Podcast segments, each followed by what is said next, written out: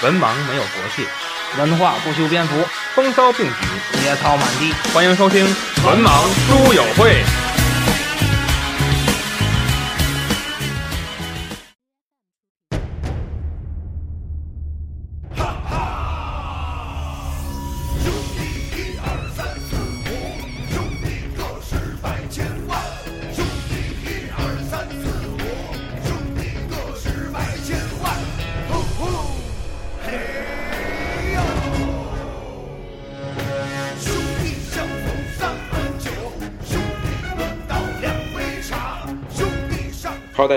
收听文盲书友会，我是子平。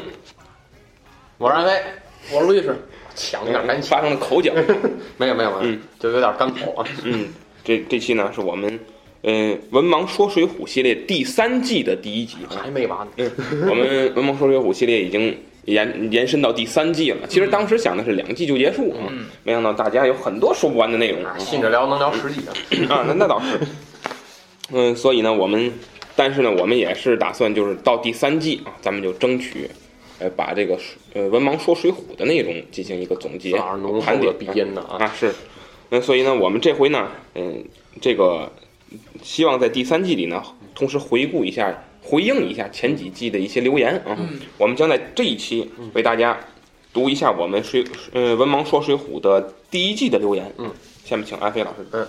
第一季啊，这个这个节目我我回顾了一下，就是和咱们互动呃最频繁的一位听友叫路不拾遗子，嗯啊，他是和咱们互动最频繁的。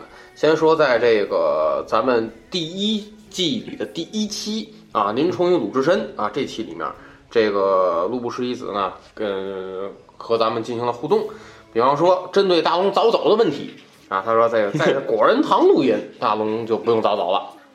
嗯嗯，还有这个，还有一个，我现在也不明白什么意思啊。这个他说《中华小当家》也是《水浒传》的一个是续作也算啊。算这这这个我我我，那么我我后面将要聊续作的时候，我也会提到续作的一个范围和它的定义。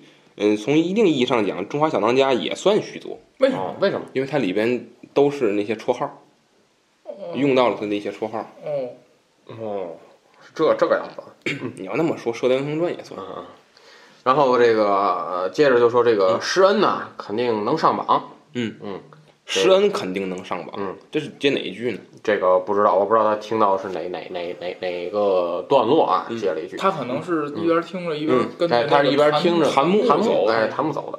还有这个，呃，叫这个雅仪山色啊，他说这个他他听完这期节目，想起来在这个《西游记》里高老庄，嗯啊，也有类似于鲁智深的这个仙人跳的情节。哦，是是是是。嗯，这是在这个第一期啊，这个呃林冲与鲁智深啊，第二期这个行者武松这期里，这个还是陆不拾遗子啊，他说这个徐宁这个表弟啊，汤龙前骗后咋还装作徐宁抢劫，断了后路以后，这个亲戚还做不做嗯啊？还有这个董平也是知也是喜欢知府的女儿，嗯，投降城破，杀了知府全家。呃，把女儿抢上山啊！以后这个夫妻还做不做？人家有的是做的。那王英跟扈三娘，这个王英活好，董平也不是呗。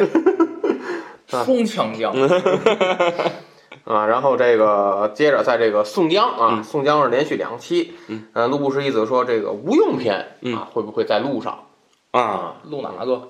就对这这个录录上吗？单开一期这个无无用啊，嗯，我们会聊到。嗯然后还说这个宋江这个人呢，人奸而不雄，嗯，要是真比三国的话，大概就是正史中陶谦一类的人物。哎 这个是，呃然后烽火连城 Mark 他说这个宋江这人啊，一出场就感觉和这个隋唐里面的秦琼很像，嗯，各种头衔，啊，而且一提呢，无人不知，还无人不晓有那秦琼的本事吗？还真是秦琼能打呀！啊。然后这个白头海雕就回复了，就说人家秦琼那可是真刀真枪打出来的，嗯啊，这言外之意，这是这不小。然后、呃这个白头海雕还回了一个，就说啊，记得小时候啊，还总骂说宋江啊，这为什么要招安？结果现在呢，他想想啊，这估计啊也没第二条道了。嗯。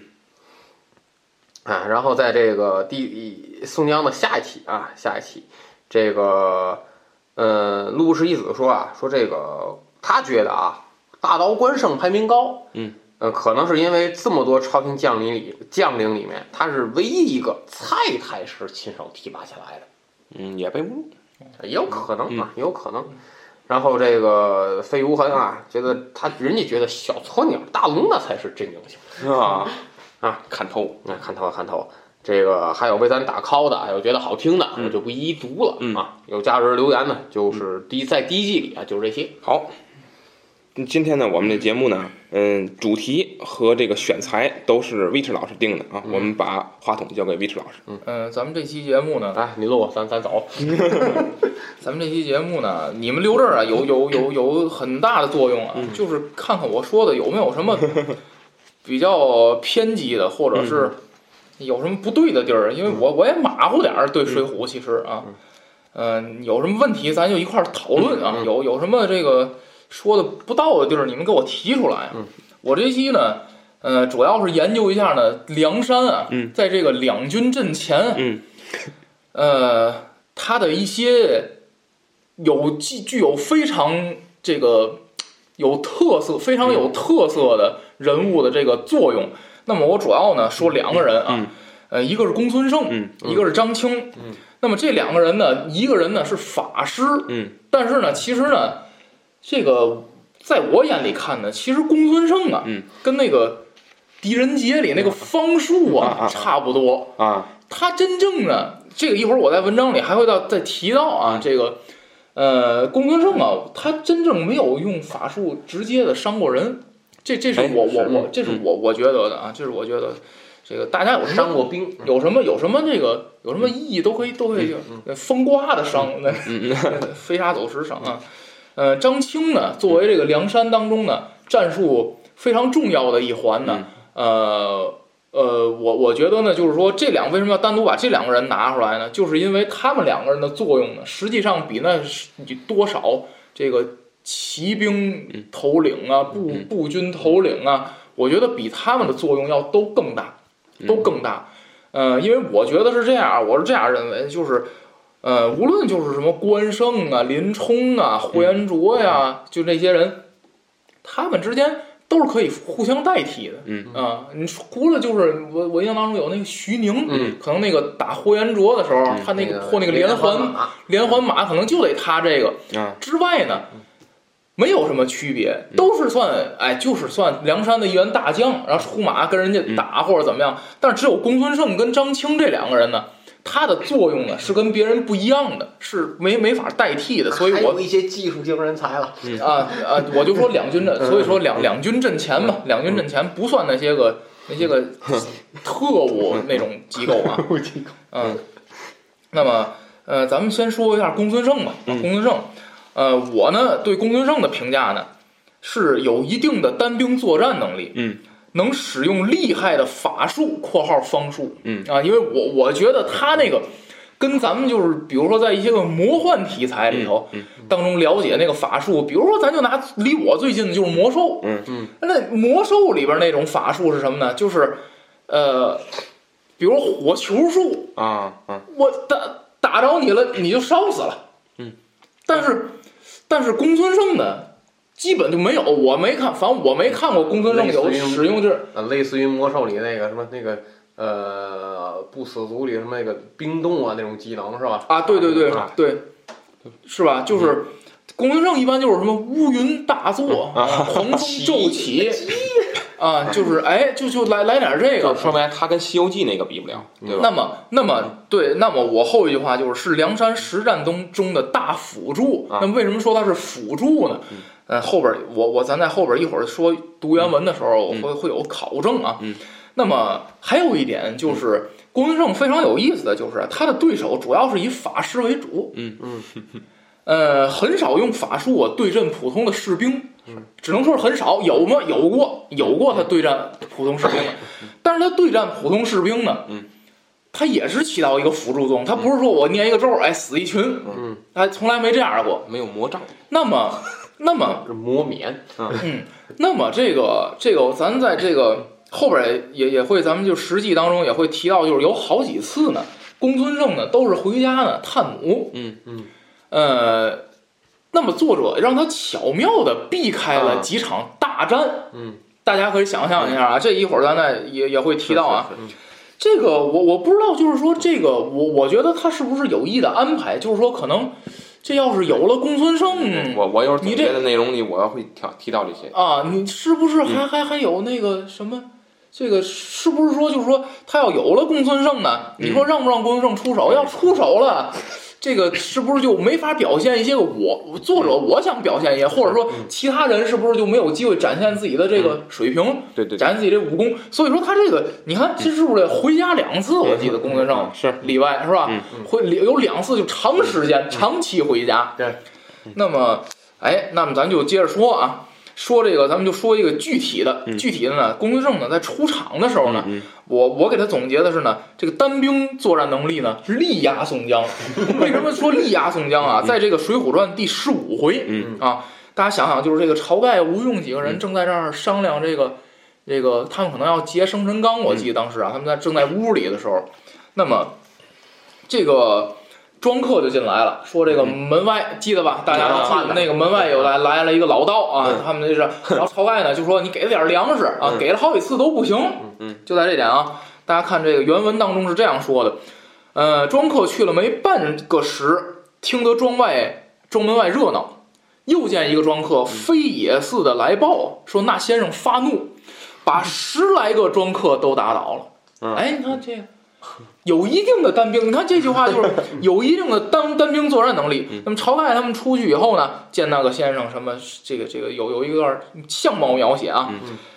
然后说正在庄庄门外的绿槐树下嗯打那重装客，哎，说明呢他一个人能打一群普通人，嗯能打一群普通人，嗯这个我觉得就比宋宋江连那个阎婆惜他妈都都都都够呛？宋江是说你俩打，你俩打，啊，对吧？自便没遮拦。嗯，那你看啊，这个哥哥叫我打，哎哥不打，啊，然后看那先生啊，但见什么什么，这是一段相貌描写啊。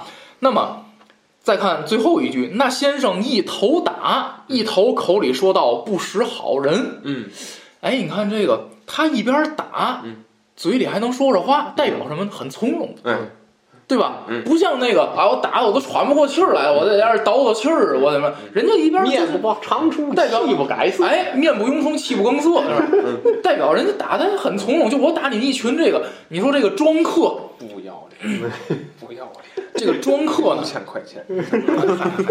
咱们说这个庄客呢，呃，我觉得他的定位应该是什么呢？他肯定不如这个什么刘唐啊、晁盖这些人能啥，但是呢，最起码也比阎婆惜他妈妈强，对吧？就是人家。对吧？人家最起码对吧？就是庄客嘛，人最起码就是说，人有一定的这个身体基础，咱不能说会不会武术啊。所以说呢，具体什么招式，回家看视频去。哎，那么我看到这儿呢，我就觉得这个这个肯定就是说，公孙胜这个这个武打的这个水平肯定比宋江高。嗯，那么后边儿大家看啊，这个有原文为实证，那么我咬文嚼字一下。嗯，咬文嚼字呢，就是说宋江出场的时候呢，子老师多次的读过这句话啊。大家看啊，叫更兼爱惜枪棒，学得武艺多般。嗯。大家看公孙胜原文当中也对公孙胜有这么一描写，但是这个呢是他的自己说的，啊啊，他自己说的，说那个在跟晁盖自我介绍的时候，关胜说自幼乡中好习枪棒，学成武艺多般。嗯，哎，宋江是学德武艺多般，啊，公孙胜是学成武艺多般，嗯。一字之差。嗯。那么我想是什么呢？嗯。这个学德跟学成啊，嗯。它的这个之间的距离在哪儿呢？就像那个大学呀、嗯嗯。都有毕业证，啊，但是你毕业，你有毕业证，不代表你到了工作岗位以后你会干这活儿。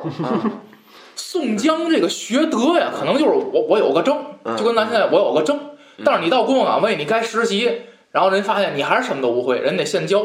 公孙胜呢，学成，嗯，就代表这我成了，嗯，对吧？我能使出来，所以我我咬文嚼字一下啊，嗯。反正我觉得这个是非常有意思啊。但是你没没发现吗？嗯，这个学成嗯，反而人家不带徒弟，都是这些学德的带徒弟。啊，不要再说了。后来也带了，嗯后来后来那个樊瑞、啊乔乔道清那的后话，后后话后话，人家那是掌握了更厉害的法术才敢收徒弟。不要说了，不要说了。那么这个，是李师，嗯，那么这个在第十九回的时候呢，这个公孙胜呢有一回呢，让我让我总结是法师对民兵呢，啊，有一回 哎呦，战何涛，嗯，何涛来抓他们啊，这个。那么原文当中有这么一点描一点描写啊，当时正是初更左右，星光满天，嗯。代表天气还很好，对吧？忽然只见起一阵怪风，但见飞沙走石，卷水摇天，黑漫漫堆起乌云，昏瞪瞪吹来急雨。哎，这天儿还挺好，突然这个怎么？然后这个还有一个特别好的一个一句话，啊叫“吹折昆仑山顶树，唤醒东海老龙君哎呦，”，哟，就是说天天气急了这。天气很好嗯，突然之之间这个天气变得很差。都厉害极了，这。哎，那么这个把那缆缆船索都刮断了，这个。你看，就起到实际的作用了，是吧？这个他们在这儿歇挺好的，刮完了以后呢，这个船就开始飘，那么有助于呢，呃，梁山这群就是不不是那时候还不叫梁山，那时候就他们这一群人吧，嗯，呃，有助于呢，就是说打击人家，嗯，呃，那么后边有一句话，船上那个先生便是季风的公孙胜嗯啊，嗯。后边有这句话，前面这就明白了，为怎么天儿就突然变成那样了呢？公孙胜又又来了个法术。而这里边呢，嗯这何涛这这群人，嗯这个中间是没有法师的，嗯，那么他们就用了一个法术呢，嗯来辅助战争，嗯还是你看就是辅助战争。其实真正最后打的是谁呢？阮阮氏三雄，嗯，还是就是人家真正武将，你你起到一个辅助作用，先把这个敌方给搅乱了，然后我们再上嗯，用武将去打这些人啊。不过你看这个，我觉得何涛太惨了，就就是已经被宋江坑了，嗯哎，又让这么多人埋伏，嗯，然后还遇上一法师，法师对，嗯哎，那那么这个是怎么说呢？那你何涛呢？你对袁立一无所知，呃，这是法师对民兵啊。嗯咱们再说这个第一次法师对决，嗯那么已经就已经到了出现在第五十二回了。嗯，而且这次还是一个咱我，你知道我为什么说就说他写这个手法。这次啊，一开始遇高廉的时候，嗯打高廉嗯破高廉，一开始打这个高廉的时候，公孙胜是不在的，嗯现叫来的。嗯嗯为什么叫呢？因为宋江发现对过阵中有法师，嗯然后他才叫。你看啊，梁山当时是输了第一仗，嗯，公孙胜不在，高廉当时是什么呢？刚当时是这个口中念念有词啊，这个 急啊，是吧？记这句话吧，急啊，急，这个高廉，嗯 这个这个只见高廉队中卷起一道大黑龙没了，嗯，对对对，高廉队中卷起一道黑气，嗯，呃，那道气散在半空里，飞沙走石、嗯。啊，这个撼天撼地摇天，刮起怪风、啊，还是这一套词儿啊。这个宋江呢，嗯他之前啊见着这个九天玄女是吧？嗯这这个好像学了一招半式。嗯宋江呢，在这儿呢，你看啊，宋宋宋宋宋宋江在这儿啊，使了一招，不等他风到口中也念念有词、嗯啊。这个也这儿说急啊，急，那阵风不往宋江阵里来，倒往高廉神兵队里去了。哎，有点作用，哎，厉害啊！哎，有点作用学。学学了一点，他学了一招完事哎宋江一招法术，哎，对对对，但是这法术又被公孙胜碾压 了。不精啊，宋江这人设就是被公孙胜碾压的一个。高廉剑回了风，嗯汲取铜牌，他有一铜牌，嗯这个厉害。嗯把剑敲动啊，就中军走出一群猛兽。哎，没打过，没打打不过宋江就那一招，就会回风，嗯那猛兽没没辙、啊。这个 这个这个差人呢去找公孙胜，嗯公孙胜呢现学了一招，跟罗跟罗真人原文当中这样写这样这样写啊。罗真人道：“弟子，你往日学的法术，却与高廉的一般，就差不多。啊你跟他水平现在啊差不多。吴金传授与汝五雷天罡正法，哎呦，现教一招，现教一招，现教一招呢，就比高廉强了。嗯。那说明叫不不就不教这个呢，俩人差不多。嗯。但是就俩人差不多的时候，也比宋江厉害，因为人家刚才那人家已经招猛兽百，兽奔出来，对对对。呃，你看啊，依此而行，可救宋江。啊。那么公孙胜呢，他呢这个学会这招之后呢，运用了一个这个跟《哈利波特》里边啊，这个滑稽滑稽，打这个叫什么格格格鲁什么博博鲁博博博什么玩意儿，就那个能变成你最害怕的东西，啊啊啊然后那 ridiculous 啊，变成从把你最害怕的东西变成了一个很滑稽很滑稽的用了一个这样是怎么？原文当中怎么说呢？呃，原文当中说高廉又把这铜牌拿起来了啊，这时候对阵公孙胜啊，敲得三下啊，豺狼虎豹，怪兽毒虫，嗯，就全出来了。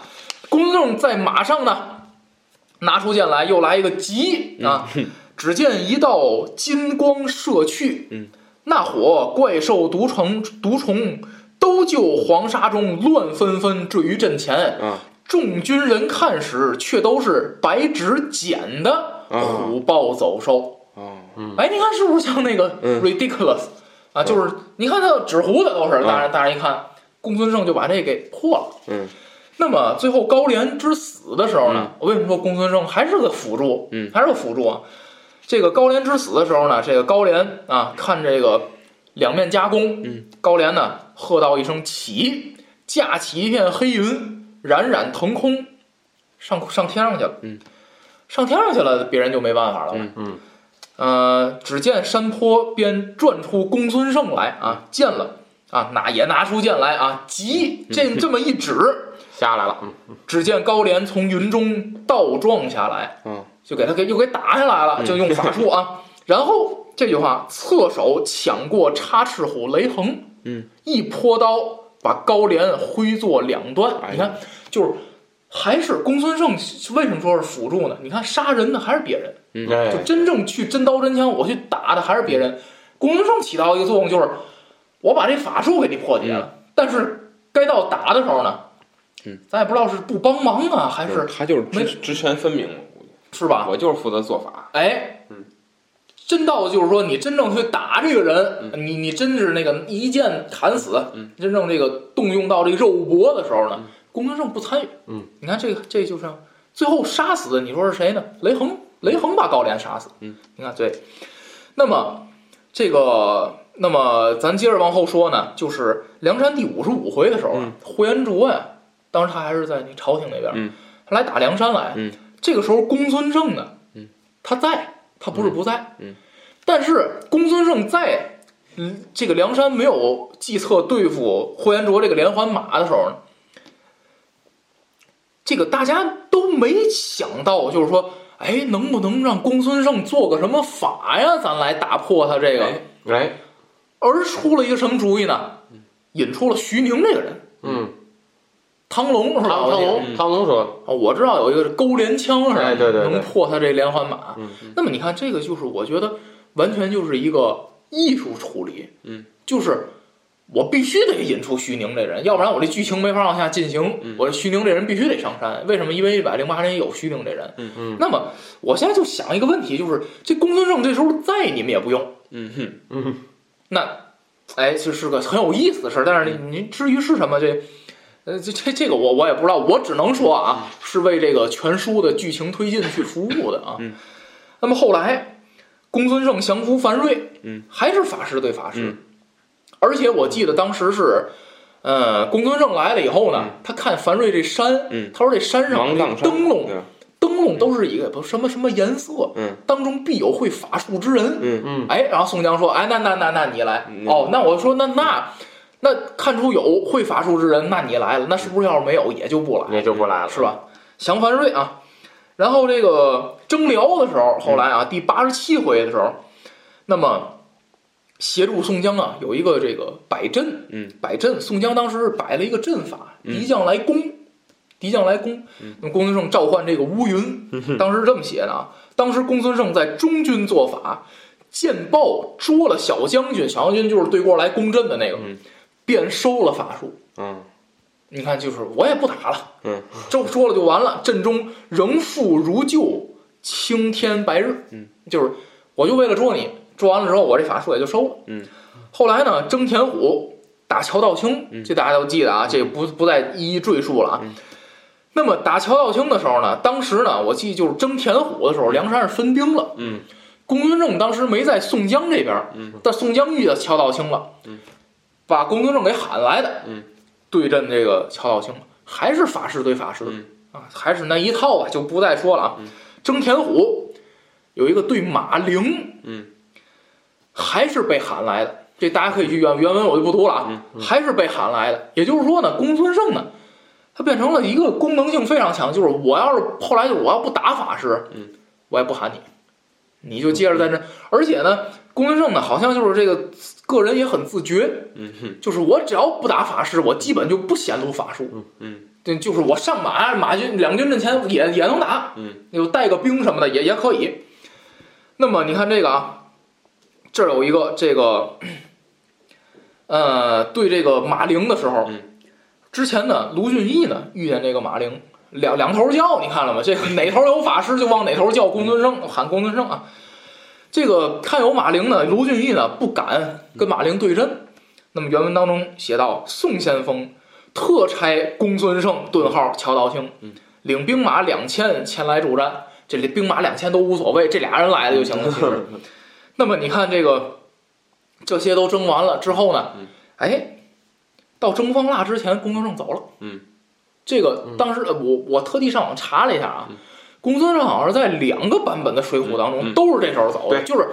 就是甭管这俩版本其他地儿有什么不一样，公孙胜全是征方腊之前走的。嗯，那么我现在在想，就是如果征方腊时候有公孙胜，是不是也不至于死那么多人？我现在就是在想那就方腊队伍里也得有法师，也得有法是吧？就是就这个，但是我我现在就想，就是，嗯，这个东西就是我觉得就是有意在回避，嗯就是有意在回回避这个事儿。你看到到嗯最后坑节儿，咱说这梁山最惨烈的一次，嗯，没有公孙胜，嗯，而之前，嗯、你你想。呃，收服某个人，或者让某些人大放在想在战场上大放异彩的时候，嗯没有公孙胜，嗯就这些时候都没有公孙胜。那么，所以我认为呢，公孙胜呢，他呢，他的能力呢，我觉得是被整整本书的嗯文文学在文学方面的需要呢，嗯给压制下来了。嗯嗯所以我觉得呢，就是公孙胜呢，如果本身真的有这个人的话他的才华不止这些，但是在书里头表现的就是一个辅助。哎，这是我对公孙胜的这子老师有什么？呃，没有更多的。我呢，简单说一下《水浒》续作，《水浒》续作里有一部叫《荡寇志》。嗯，《荡寇志》讲的是什么呢？就是，呃，他站在谁立场上呢？他站在皇帝的立场上写的这本书。嗯，就是把宋江这些人视为反贼。嗯，我我我呢，就是就是这个书里头呢，组织了一那个，呃，一批人马呢去抓梁山的这些人，讲的荡寇嘛。嗯嗯。里边最后讲到公孙胜的结局的时候呢，嗯。就是很有意思，就是也是这帮人得用法术捉公孙胜，嗯，最后呢哦，用了法术捉，用了个用了个法器，就有点像《西游记》里边那种东西，嗯。用什么什么照什么镜，就哗一下就拽出寄出去之后，给给公孙胜收了，最后给好好这么个方式金，角大王，嗯最后一看，也你挺有意思。敢我叫你，你敢应吗？就问你是不是八兄弟？嗯那公孙胜咱就说这么多啊，嗯法师咱说完了，那么咱们说一下呢，这个太厉害了把厉害搁后边说啊。张青，嗯，张青呢，呃，我对张青的评价呢，就是战术地位啊，嗯在所有的 马军、嗯步军头领之上，就张青的战术地位啊，嗯战术地位在所有的，一会儿咱说实战，嗯我觉得也在这些人之上。这一会儿咱说啊，远程 AD，AD 是什么意思呢？嗯它是一个网络游戏的术语。嗯 AD 呢，就是物理嗯输出，啊，有个词儿叫 DPS，嗯就是输出啊。嗯输出是什么意思呢？就是打掉血的那个，嗯我我杀掉你血的那个叫输出。嗯一般呢，就是咱咱这这咱说一下，咱既然用这个非常这个现代，就是具有现代色彩的这个网络游戏的语言说呢，咱就给大家大概介绍一下啊。嗯。这个在游戏当中啊，主要分三个职三种角色，一个是肉盾，嗯，那么肉盾是什么呢？肉盾就是那个扛血的那个，就是说嗯。希望打对过都来打我，我血厚，绿巨人，哎，我，血厚。你们都打我，我也死不了。那么 DPS 是干什么的？就是跟这远程 AD 一样、d p s 干什么？输出。嗯输出，嗯输出一般具有的这个属性是什么呢？比较脆。咱说为什么比较脆呢？不能扛，不扛打，嗯打两下就死了。嗯所以这时候需要肉盾什么呢？肉盾在自己前面扛着，嗯我在后边打。嗯嗯这个是 DPS，还有然后有个法师给他回血。还有一种治疗，治疗，对，嗯，那是法师是啊 AP，嗯。法师 AP，法师是法术输出，啊，对法术，但是呢，法师我为什么没把公孙胜算在法师就是 AP？嗯，公孙胜没什么输出，嗯，半天就是个辅助。嗯，那么那个安老师说这加血那个那叫辅助，那叫治疗，就是我给所有人加个血呀，嗯。什么的，加一些个什么，公孙胜就算这类，嗯。加个什么光环，然后我帮你们评一些个是评一些个买买买负面团买眼，负面效果，增加一些正面效果嗯，增益法术增益，公孙胜属于这个。沉默，哎，对，这张青属于什么？AD，AD 就是物理输出，对，物理输出。那么梁山呢？两军阵前，嗯。第一刺客，嗯，这个为什么说他是刺客呢？他有偷袭，这个咱一会儿在后边说，尤其是在后边征辽田虎这个那个那个王王王庆的时候，嗯张张清开始偷袭了，嗯，就是那边两个人咱 两边打着，他在他爱偷偷来嗯来一下往前哎来一下嗯，他有这个啊，这咱一会儿再细说。那么出场呢？嗯出场太厉害了，嗯出场这个都都不行了。这应该是啊，有两个版本，一个是在第这个他的出场啊，有有说是在第六十九回，嗯也有说在第七十回，这个都无所谓啊，这是跟版本不同啊。嗯那么他出场就定义了这个远程 AD 的属性，呃，详细的给大家讲一下张青这个出场啊，太精彩了。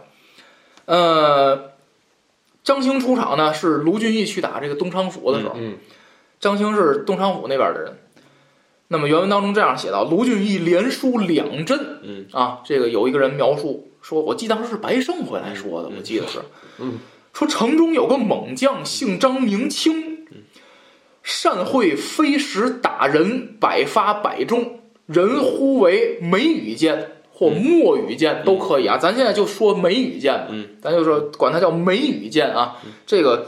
这个这个，咱上次说这个读音的事儿，但是默就那就叫墨雨哈，就墨雨了，墨雨剑啊，嗯，这个咱们说这个后来梁山呢就派了一群兵去打，那么咱看张青的这个战术啊，张青战术都是有范本的啊，呃，一开始呢挑战张青的是徐宁，咱就以徐宁为为主呢，说张青的这个他的两军阵前的战术。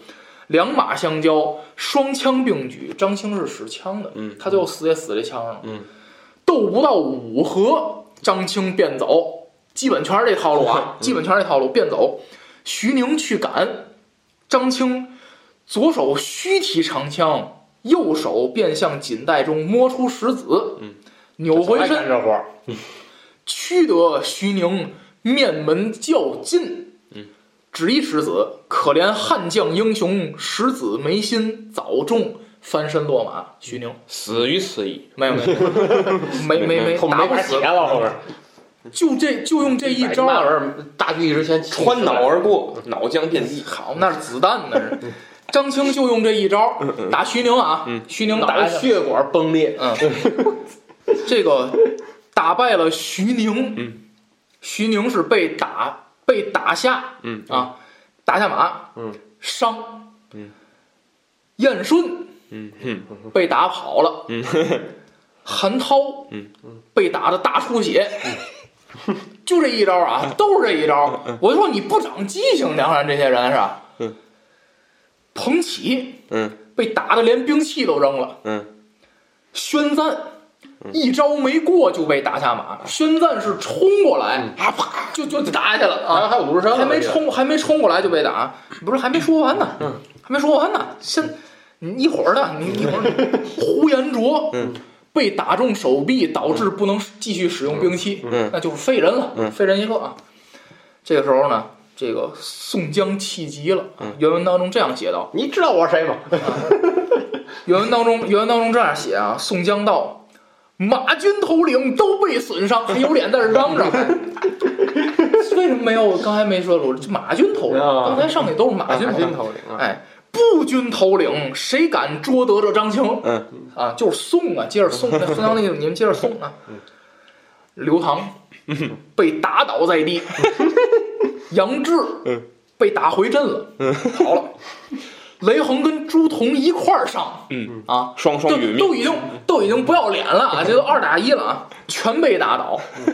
关胜前来救人，哎，打在刀上，不是，你看啊，关胜最有意思。关胜不是来打张青的，关胜出来就是明告诉你我来救人的，蹬着自行车上来，这个假胡子都掉了，擦的粉，这化的妆，头发都都没了，蹬着自行车，蹬 妆都花了都。蹬着自行车就来了啊！没来及戴头套，哎，关胜，关胜，关胜这上场就带着救人的任务来，他都不是来打张青的啊，不是来没没敢说他他他是来打，被打到了兵器上，嗯，被打到兵器上，但成功救人并跑回阵中。关胜，哎，就关胜还行啊。嗯董平，嗯董平，我记得当时出场的时候说呀，董董平是新降将，嗯，他说我必须得露两手，展示一下，展示一下。结果呢，接连躲过两枚石子，哟行，啊闪避，然后险些被第三枚打中，嗯，逃走。啊，然后索超，嗯，被打脸，大出血，哎呀，还是大出血啊。那么这场仗呢，最后呢，梁山有一个战报，嗯。啊，这个是文原文当中这样写啊，嗯。说太守在城上看见张清前后打了梁山伯一十五员大将，虽然折了公望丁德孙，嗯，也拿得也拿得回个刘唐。啊，哎呀，这关胜没没把刘唐救走啊。嗯。回到州衙，先把刘唐长家送狱，却在商议。嗯。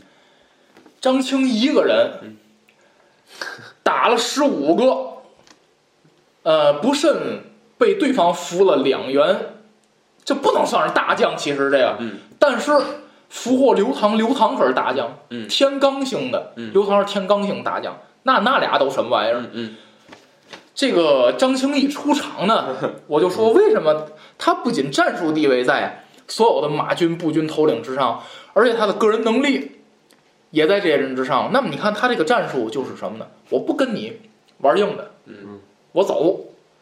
那么我我想到一个呢，这个像那个暗黑的 那那那远程攻击，我我想到一个呀，就是这个打网游有一个，就是在游戏里有一个战术叫打带跑，嗯。嗯这是这是一个很没辙的一个战术，为什么呢？就是我永远离你啊有一定距离，我打你一下，火枪，你来吗？你来打我吗？嗯，我跑，你回去了哈，我扭身接着打你，嗯，就直到我给你逗冷死。所以我觉得张青呢非常厉害，非常厉害。那么，咱来说研究一下张青这弱点。嗯，张青弱点当中呢有这么一段描写啊，在这个《水浒传》的第七十九回，那么有这样一段啊，他说这个当时啊打这个叫这梅展，梅展这个人啊。舞这个三尖两刃刀，直取张青。嗯，交马不到三合，张青便走。还是这战术，还是这战术啊！梅展赶来。啊，这个张青呢，轻舒猿臂，只飞一石子，打中梅展额角。啊，啊。这个，那么把梅展打走了以后呢，这个张开嗯。过来了啊，他张开呢射了一箭，把张青这个马呀马眼给打到了。啊，这个马倒了，然后原文当中有这段描写啊，张青跳在一边啊，拿枪步战进行步战。那么看这个啊，那张青原来只有飞石打将的本事，枪法上却慢。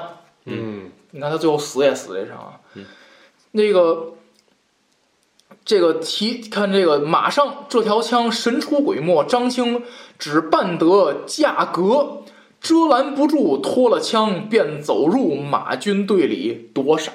嗯，你看，所以说这个、嗯张青当没了这个优势的时候，当没了这个在距离上、嗯。依靠这个速度保持距离的这个嗯。优势之后，他在和人肉搏的过程当中啊，其实一点儿，一点优势都没有，所以正印证我感哎，就像安老师刚才说的这个，就是 DPS，你必须就是你必须得有距离，必须得有人保护你，不然的话呢，就是你你面对面肉搏的时候很脆，刀塔里的火枪手，哎。人火枪啊手，我我就用那个，嗯，那么这个后来打什么这个征辽什么的，张兴还是这战术啊。那么咱说他这个刺客，嗯，刺客有这一这样一个描写啊，咱看这个放冷箭啊，放冷箭呢，他这个时候呢，这个呃有一个叫大辽上将阿里奇，嗯。啊，这个阿里奇呢出战之后呢，徐宁出战啊，嗯。这个徐宁出战之后呢，你看这有一段这个描写啊，这个呃二将斗不过三十余合，徐宁敌不住，哦，回阵便走。花荣汲取弓箭在手，这是一个啊。张青探手去锦带内取个石子，嗯，看番将较亲，嗯就是离着近了点儿了啊。照面门上一石子，正中阿里奇左眼，哎呦，翻筋斗落于马下。你看这个时候，按说来讲，徐宁徐宁回来了。那么这个时候呢，其实按照正常来讲，应该是梁山再派一个人上，嗯。但是这时候张青出手了，嗯，那么这个时候就属于什么呢？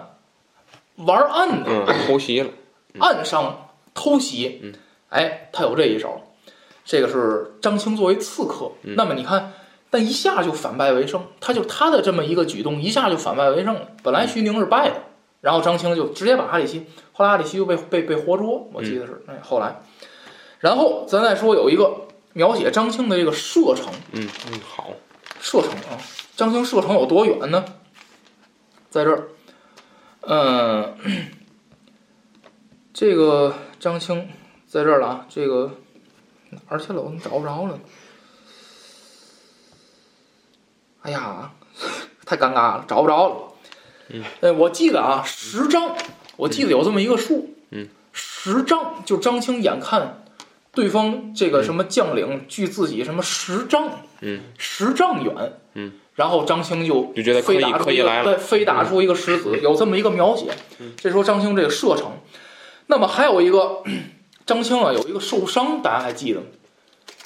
受伤记得，被被箭射射脖子上。了，有一个受伤是在打这个，后后边的事儿，对，就是在吧，看这个啊，张青有一个受受伤的一个，嗯、这个张青叫，嗯、正斗之间，莫雨见张青看见，悄悄的纵马向阵前，嗯，又想来那招，嗯就是看着俩人正打着了啊，然后这个有人认得张青，哎呦，报人说对阵这个蛮子惯用飞石的嗯啊，如今他走到阵前啊，又使前翻手段。你看有人了解他知道他要知道他要放这个暗器，嗯，然后天山勇嗯听了便道：“大王放心，教着蛮子吃俺一弓箭，嗯，一箭啊射张青脖子上。张青呢还没来得及出手，嗯先被人家这边一冷箭，嗯射中。那么我想说什么呢？就是说，咱在这个在游戏里头啊，有这么一句话，叫站得住的，嗯，才叫才叫输出，嗯站不住的那就叫死人。所以说呢，我看你看张青这个，嗯。就是他呢，其实呢，就是说梁山呢要用呢，把它用好了呢，可以基本上是说呢，这个用好张青的时候都赢了。嗯。嗯，但是呢，我觉得梁山呢，他没有在战术上很好的保护张青。嗯，呃，所以说我我觉得梁山就是说他吃亏，最后也吃亏在这儿。包括咱最后说这个张兴死，嗯，呃，咱简要讲一下他跟董平，嗯当时董平还有伤，嗯，两个人呢，我记得原文当中描写的是什么呢？两个人是步步行走着去人家那儿打，没骑马，嗯记得吧？大家要有那么一段。然后呢，这个董平呢这边有伤，张青我记得董跟董平是二打二，打对过哪俩我给忘了啊。嗯。然后呢，张青呢使枪呢，呃，他一下呢想扎人没扎着，嗯。杵树里了，把这枪头、啊。他拔不出来了，嗯，让人家直接一下给撂那儿，给撂那儿了，弄死了，就直接给弄死了。呃，我想说什么呢？就是说这个，呃，包括张青自己，包括梁山，我觉得都没有很好的把张青当成一个，呃，战术上就是应该把张青把战术就是地位排在第一位。但是我认为呢，张青应该在战术排在第一位。为什么呢？就是说，如果保护好了的话，张青这个基本上是没法破解。嗯，就如果把张青保护好了，没基本没啥，但是你最后就是争方腊的时候，你怎么能让张青去还是不行？嗯对啊，跟一个是已经受伤的一个一个将领去跟人家打肉搏战，所以我觉得，当然了，原文当中呢写到就是说张青跟董平两个人呢是未经许可，就是私自决定我们俩先去打，嗯。可能当时他们俩可能觉得，呃，不要延误战机，嗯。或者是怎么样，有什么各种想法，但是我觉得。张青自己也不明白，梁山也不明白，嗯。呃，如何去运用张青，所以我觉得最后就是征方腊有这个结果，也是嗯。意料之中，也是意料之中。那么张青最后也是有一个非常悲惨结局，嗯。死在哪儿呢？死在就是说他没有用自己的长处去博博人的短处，而反而是以自己的短处博人长处。嗯。嗯，就说那么多吧，张青啊，嗯，反正听完魏老师介绍，我们这这只是啊向啊各个挑衅的国家宣布，只要对方不使用核武器，我们就不使用派不派出公孙胜和张青。好吧，那么那个子老师，子老师还还想说一些个哎。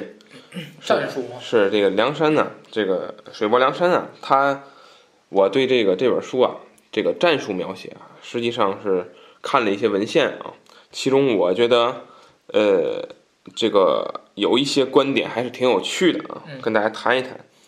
呃，那么其中呢，呃有一些学者他就表示，就说这个梁山啊，它主要的对外打法四种，嗯。四种，智取、斗真、斗法和斗将四种。嗯啊，智取，这就是用计，啊，比如说像让石秀等人先嗯在里边做嗯接应，嗯，然后呢用石签儿石签对对放火，再用一些小的 放多少把火了？小计策嗯，使对方怎么怎么样啊，这是一种斗阵。梁呃，这个这个《水浒传》中写了非常多的阵法，嗯，啊，敌方的阵法是吧？天虎的、王庆的，征辽的时候一堆阵法是吧？斗阵、斗法主要是以公孙胜啊、樊瑞等人为正面形象去写啊，斗法。还有斗将，斗将就是哎，我这儿出一个，你这儿出一个，我这儿出两个，你这儿出两个，大家打呗啊。然后呢，这个智取、斗阵、斗法，实际上归根结底，呃，从作者的角度来讲，都写成了斗将。实际上，仔细想想，最后还是都是写成了斗将。嗯所以呢，呃，可以说一会儿我们详细聊这个原因啊，先说一下它这几种，嗯、几种打法。那么，呃，有人就去想啊，就想这个，呃，以其实已经有人研究过刚才魏老师说这问题了，嗯就是说梁山啊，你仔细看看，好像我只要每场我如果都带上公孙胜的话，嗯都不用那么麻烦，嗯，是吧？那为什么会这么曲折？为什么讲那么多事儿呢？就公孙胜嗯先做法把天儿弄黑了，然后对方正在大惊失色的时候，张青一顿石子儿，完了打完了张青、华容俩人。根本就不用那一个，一个射箭，一个人石子儿，不用别人了就。然后石谦到处放火，乱死，然后那段景柱到处偷马，仗还没打了，对过大将，我马哪儿去了？我我段景柱说，哎，这这送给你。关胜我自行车也没有。对，然后石签顺便把那个叫祈祷的鸡都偷走了都。鸡都没了，打一通。好什么呀？啊，这个是这样，就是说，嗯、以什么为例呢？比如说以三打祝家庄为例，啊三打祝家庄的第一第一打，其实就是埋伏、遭遇战；二打祝家庄就是斗将，对吧？大家自己想啊。三打祝家庄呢，就是智取。哎，其实还是这点儿这点儿事儿，是吧？呃，那么，呃，然后这个打这个高唐州是斗法，破连环马是用的是是豆浆，是吧？找特殊的人群、是吧？去打，特殊人才嘛，嗯，对。然后呢，三山聚义又豆浆，闹这三山聚，你想啊，这个呃，这个这个这个这个还有什么闹华山，嗯，闹华山是这个智取，嗯，收樊瑞又是斗法，嗯反正就是还是就是这些这些事儿，来回去使用它。那么为什么说？呃，因为咱咱现在去想啊，就是说，如果把它当成玩游戏的话，基本上就是就是呃什么林冲之类的，这是叫什么输出是吧？嗯嗯，然后再找一花荣，嗯或者你刚才说一张青，嗯，再带上公孙胜，嗯，再带一个什么肉盾，咱不知道梁山谁属于肉盾啊？李李逵、李逵，然后再弄个安道全，后面补血。武松、鲁智深，齐了，那，这场仗就可以了啊。为什么每次都打的那么崎岖？实际上是，呃，我们说作为写故事的人，他必须增强故事的可读性和娱乐性，嗯，这是没有办法的事。你每场都那么打，那就没意思了。咱说白了，肯定是要增加这种娱乐性的啊。那么，我们就聊聊这个梁山的战术啊，战术啊，不聊具体的用人了，聊战术。不是我想说什么？就因为这个，所以李逵他妈妈呢就死了，钟正他妈妈永远在家等钟正，哎呀，接来多好。不接。不能接。嗯那么梁山的这些阵法呢，实际上，呃，翻阅史料，确有其真，就是这些个确有其真。那么春秋时期，我们这历史记载就有余力之阵，那么呃，当时还有叫什么重族之阵啊，都有这些阵法都有的。那么到唐宋、唐代、宋代的时候打仗，呃，也往往要依靠仰仗这些阵法。嗯那么唐代呢，呃，曾经 是通过有明确记载的是这个《资治通鉴》，就记载唐唐军靠什么战争打败了其，靠什么阵法打败了其他的地方，或者说有阵法没用好，输给了某个国家，都有历史的记载。那么宋朝呢，因为宋朝是《水浒传》的这个时间嘛，宋朝的时候呢，在满城会战的时候，也曾经用阵法打败过辽国。那么这个阵法当时说是这个宋朝啊，它是这样，就是你宋朝出军用什么阵，皇上说了算。哦，嗯，皇上，哎，你可想到皇上他不是军事家，嗯，所以这皇帝一般来说都是业余军事爱好者，所以他就呃拿出索索大元帅，他就害怕就害怕这业余的上，索索大元帅。哪个行哪个行业都怕业余。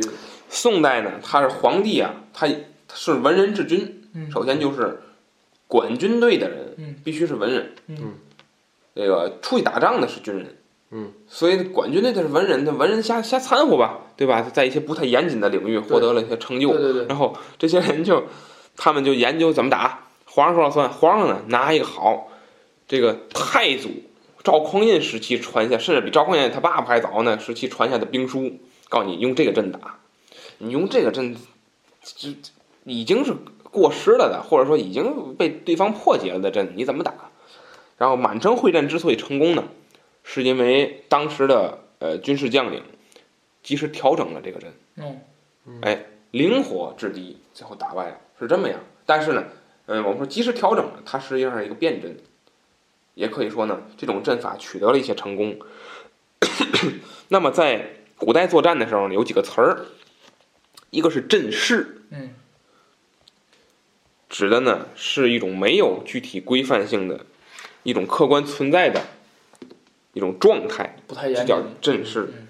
还有一个叫阵法嗯，讲的呢就是这个一一个军事概念，就是比如我们说什么什么阵，你大概就知道这个阵它是一一多少人，大概能形成一种什么规模嗯，达到一种什么效果的一个阵，嗯叫阵法。那么这阵势和阵法思想指导之下形成的是阵图，最后作战用的是阵图，嗯，是这样的形式。那么你要有阵势，你要了解阵法，你要掌握阵图，基本上这个阵才能算真正的去掌握它。那么《水浒传》呢，只要作战，它就要阵法。你会看《水浒传》里写，它就会描写阵法。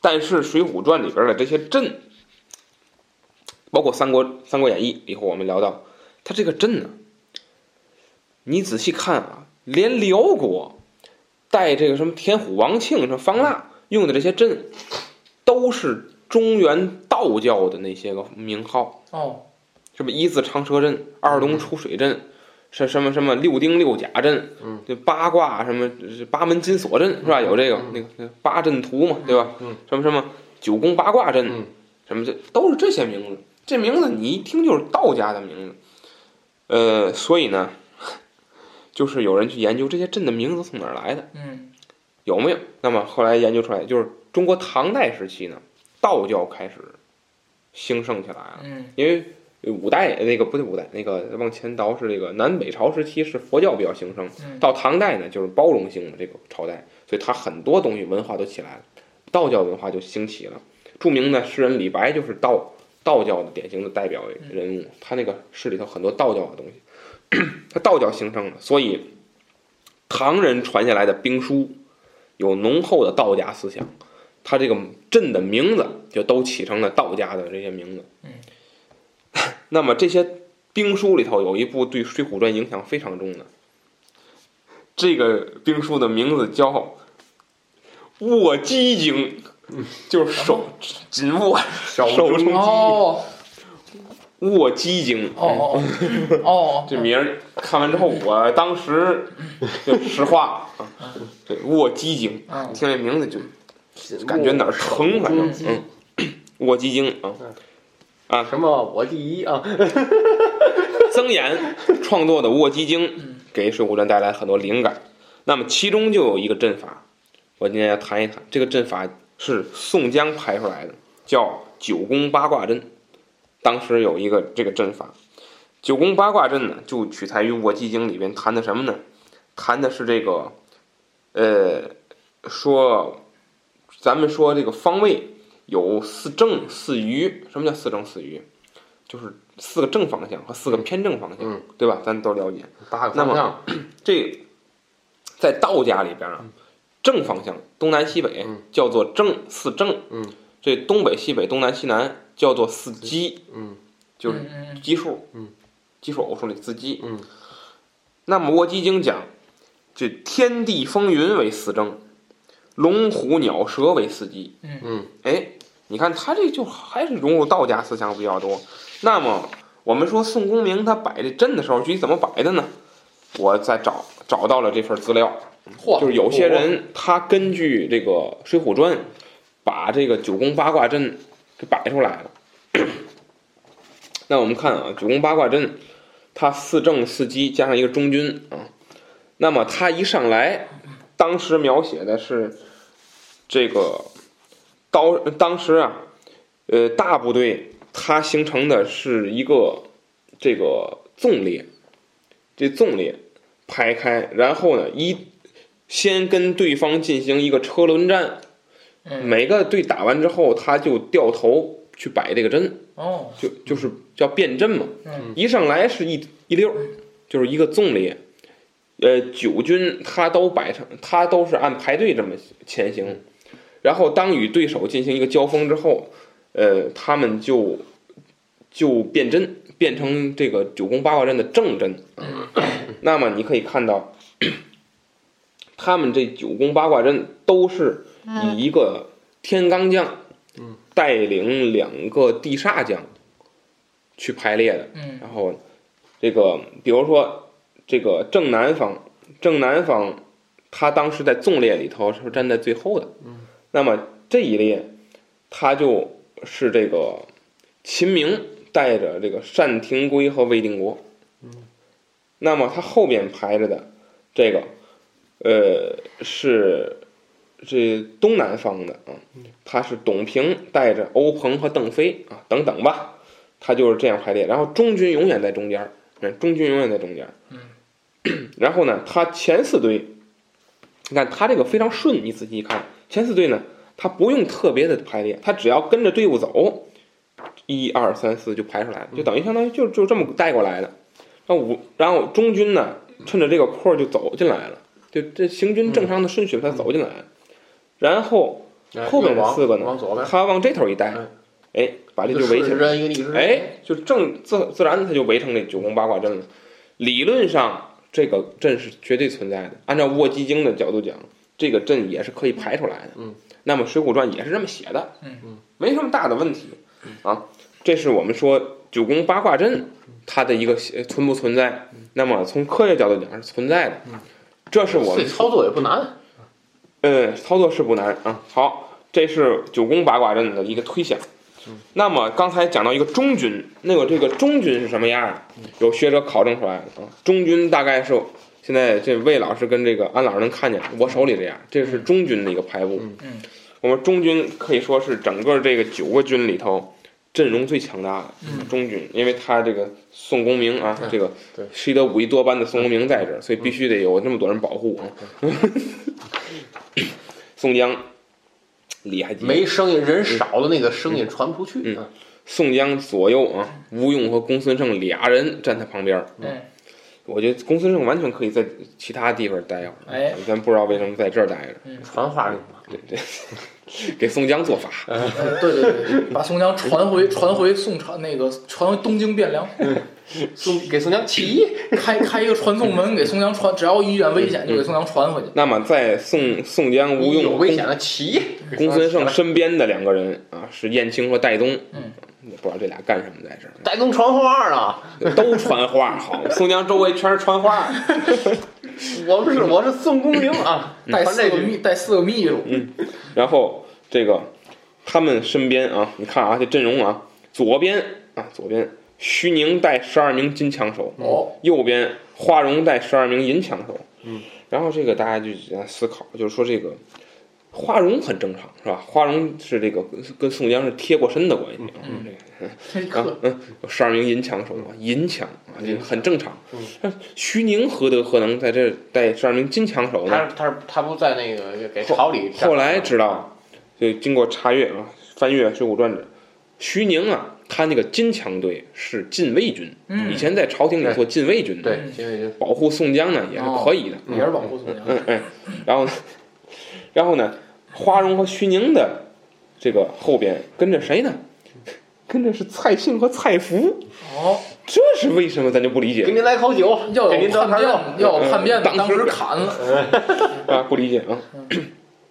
然后更有意思啊，是萧让和裴宣在旁边儿写字儿啊，判那传旨啊个判刑啊，好好好好。然后然后是是，然后这个到南门方向啊，南门南门附近啊，是这个呃谢珍谢宝手执钢叉，嗯，不知道为什么，怕有什么不是啊，有得有食物啊，哪猎给宋江吃？拿叉子扎呀，就这就是食堂，知道吗？这 太可怕了。嗯哎，然后 帅旗的位置，帅旗的位置是由交挺来看护。哦，交挺啊，啊，谁敢抢摔他？哎，然后旁呃保护帅旗的是孔明、孔亮，徒弟呀，信得过呀，对，武艺多般。然后孔明、孔亮身后是吕方和郭盛护卫。这帅旗比什么都重要。对，替天行道啊，然后我们再再看一下南门的守护者啊，南门守护者是宋安。嗯，为什么他守护南门呢？嗯，南门因为，因为南门这扇扇子老，因为南门上插着替天行道那杆旗，哦，替天行道那杆旗旁边是玉宝寺，哦玉宝寺身后跟着是轰天雷灵阵，带着二十名炮手，嗯，就你可以看到这旗子好像都在这块儿，是吧？然后呢，呃，这是这儿啊。那么南门外进行守护的是朱仝和雷横，哦，这阵容还老乡老乡啊，阵容很强大。老乡见老乡啊，东门是施恩守护，看来东门不怎么重要。哦，西门是郑天寿守护，那么这东西两门，施恩嗯金眼标，开夜总会那个，夜总会，对对对。说明东门是夜总会。郑天寿，那么东西门为什么哦为什么东西门要施恩和郑天寿这种守护呢？大家看中军，这是中军对不对？啊？中军的东西方向是谁？啊你就可以知道为什么东西门它就中军就不用那么重要了。嗯，中军的东面啊是正正西啊，那么是谁守护呢？是林冲带着黄信和孙立守护。都是人物啊，就这西门你要能攻破了是很难的，理论上。那么他东边是谁呢？东边的这这个将领啊，是关胜带着宣赞和郝思文。哦，自行车队。蹬自行车，这这现代化工具在这儿，所以你想，你想，他中军的机械化兵团，哎，中军的左右是呃是呃东西是这两个那么强大的队伍，所以他就不用那么严密的保护这两头了。那我们再再咱再看北面啊，北面也很尬死啊，北面他是一个这个多方的军军队去统领，中中间是王英、扈三娘的队伍，然后东面是刘唐、陶东旺带一千五百人，俩农民。啊，西方是穆弘穆顺带没着这了，穆穆弘穆顺带着一千五百名恶霸，农民给那农民和恶霸。啊。农民种粮，恶霸去收保护费。然后东南呃那个那个东北方向孙信顾大嫂，嗯，呃西北方向张青孙二娘啊，开整个店呐，整个这呃大概是三千五五千，这五千人的队伍非常原生态，乡土气息很浓厚啊。然后北门是由薛勇来保护，嗯。北门为什么薛勇来保护？我们看看看北门谁呀？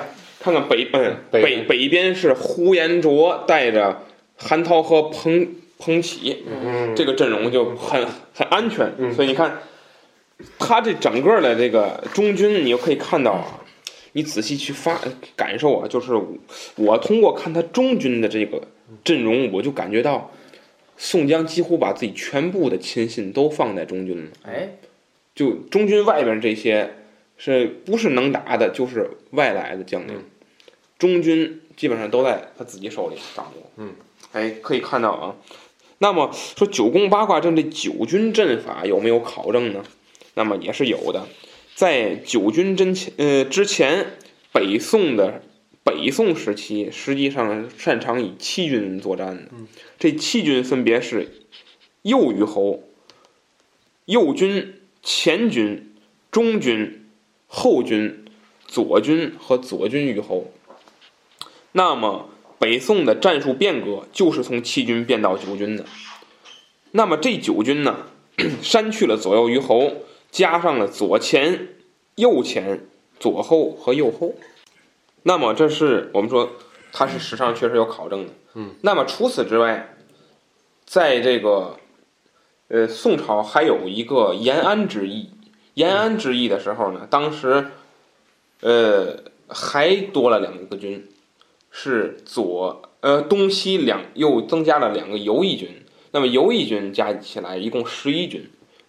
那么呃翻阅《水浒传》呢，就发现当时这个九宫八卦阵之外，还有两两支军队在周围保护游弋，哎，也存在。那这两军呢，是由张清和李逵带领。啊，呵，哦，那么说明写《水浒传》这个人啊，他他还是很清楚这些派兵布阵的，因为他名人嘛，名人写的，他对宋朝的这些个打法是非常清楚的，所以他写的时候呢，基本完全符合这个人家这个史料上讲的这些排排布去写。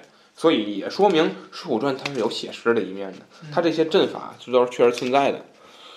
但是我下面就要说了，终归是文人。文人呢，他描写这个打仗，他往往停留在非常文字化和表面化的功夫上。我刚才讲的这个九宫八卦阵，大家要有印象的话，应该能想起来，整整一回介绍的是这个阵。嗯为什么我另有人能研究那么清楚？嗯写那么明白，是因为他当时这一回七十六回，对吧？什么吴家亮排什么什么什么图，什么呃宋公明演八卦阵什么的，我记得就是 他写的非常清楚。嗯，他把这些个每一个队友哪些人写的很清楚。嗯，但是大家仔细想，这个阵他一打起来，嗯，作者可就没没写了。哦，你怎么打的不知道，嗯，怎么变阵不知道不，清楚。你这个阵内敌人是怎么在这阵里边去走？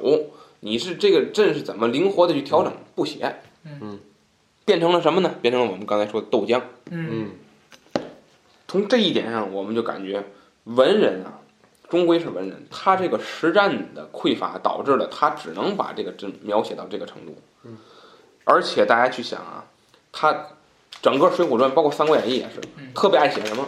嗯两军摆开阵之后，哎，给你来一秦琼观阵。嗯，这第一层穿的是什么？嗯拿的是什么？第二层穿的关东方什么青龙驹，什么什么什么，中相衬着花斑豹。然后中间站着谁？呃，什么关西方，什么什么人归水，什么什么，雾起蛟龙，看是不是？就就都都是这个，就你你你经常写这些，这些是听起来挺好，挺挺挺厉害的，怎么打不知道嗯啊？一打起来都是拿魏老讲，都是摔跤，一打起来不知道。然后乱军冲杀过去啊，对对对，都是飞鸽，轰炸全乱啊，了。全全这个啊，飞鸽轱辘全掉，还是自行车啊？好吧，嗯，那么这是一个，那么还有就是，我觉得这个文人啊，盲目自大的特点也从这个斗阵上体现出来了。这个《水浒传》的作者经常在征辽的时候写过一系列阵法，嗯，但是我就很好奇啊，这个辽人啊，辽人这个阵全用中国名儿名儿，嗯。而且全都是用道家的名儿，嗯。用的比梁山用的还熟练。嗯。你想起来了吗？对斗阵的时候，嗯。经常就是吴用大失所措，不不大那大惊，不知道这个没见过这阵。嗯。怎么排的。人说我这是什么什么两仪四象阵，嗯对 我这都看的很有意思。就人家排一中国的阵，嗯。吴用没见过，嗯。就经常质疑长计质疑，但是包括呃杨家将里面穆桂英大破天门阵，天门阵你听这名儿，中国名儿是吧？呃宋人不知道怎么办嗯，是吧？但是不知道怎么办的情况下，我们必然能战胜你。哎，包括《岳飞传》里那个朱，在岳飞带的岳家军在朱仙镇，嗯。啊，也是人家也是中中原镇的名儿，那是，所以说这个当时啊，还是停留在一种汉族主义的哦。情绪之下，他的这种盲目爱国或者说盲目的这样一种呃中心色彩体现的比较浓厚。啊，这是一个体现。还有就是中国文人的这个迷信思想。嗯，无论是在三国还是在水浒里，这个破阵经常加入一些非常浓郁的迷信色彩。嗯。你看那个诸葛亮排这个八阵图的时候，嗯。那陆逊在里边见着一些幻象，见过一些幻觉。飞沙走石啊，对对对，啊，看见俩不穿衣服的啊从远处跑过来，晚上乱七八糟的鞋，身上写着什么医保定点儿，跑过来了啊。然后这个果仁堂，是吧？你看这个九宫八卦阵里头，好，大家打着半截出来四自行车，大家一看这是是什么高科技这都，没没这个没这个。哈雷摩托，嗯 就迷信色彩很浓厚。比如说，他当时写这个有一个什么浑天象阵，我记得这个就是《水浒传》里八十九回里头有一个大破浑天象阵。嗯浑天象阵怎么破的？大家想起来了？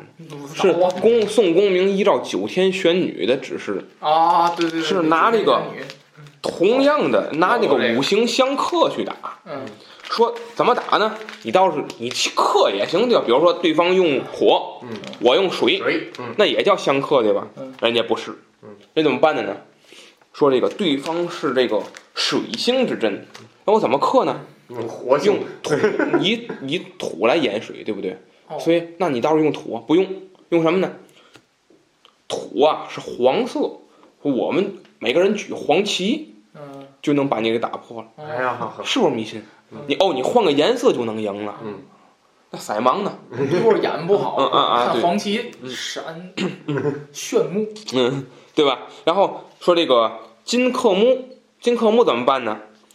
金带什么是金？白色是金，举着白旗儿打那个木不星香那个了，是吧？所以说，就你仔细一想，这这不就是迷信吗？对不对？所以归根结底，你去看啊，就是《水浒传》它描写这个真，真确实确实有这些真，你写的这种这种变化，写的这些个这个描写，比这个排布符合古代兵书，但是真正打起来，你就能看到作者在实战中的匮乏。嗯作者的盲目自大与作者的迷信都体现在这些内容里了。嗯实际上，归根结底，呃，作者是不懂怎么打仗的。嗯那么，所以《水浒传》无论是智取，无论是斗阵，无论是斗法，最后都变成了斗将。为什么变成斗将？归根结底，作者不懂打仗。嗯我想说了这么多关于水《水浒传》的阵呃战术，我能讲的是这么多啊。那么至于刚才魏老师谈到的张青和公孙胜的作用，呃，实际上我还是那句话，就是作者为了增加故事的可读性，他不可能每场都让这俩人上，嗯肯定是这些。啊什么呀？这这怎么改成我了呢？你还有要不是我会没有没有没有没了是吧？没有没有，好，那么这期呢，关于呃梁山的战术，完完了，好嘛，还没听过瘾呢。战术我们就聊这么多 啊。呃，那么至于大呃听友们想想到的关于梁山的战术，或者说哪些你觉得这个比较牛的人，嗯，是吧？这个在《水浒传》中能起到关键作用的人还有哪些？也可以在我们呃节目下方进行留言啊。呃，那么我们做一个预告啊，我们将在下期继续接着这期的话题啊，聊一聊《水浒传》中的黄金配角，嗯，有哪些人对梁山有着不可替代的作用？好吧，这期节目就这样，感谢大家收听，大家再见。再见。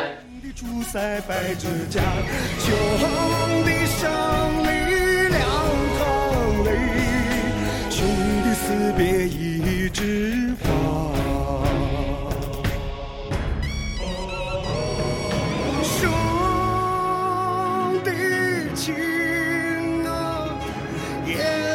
中万千信念，兄弟情啊，红尘里无限光华，兄弟情是没有色。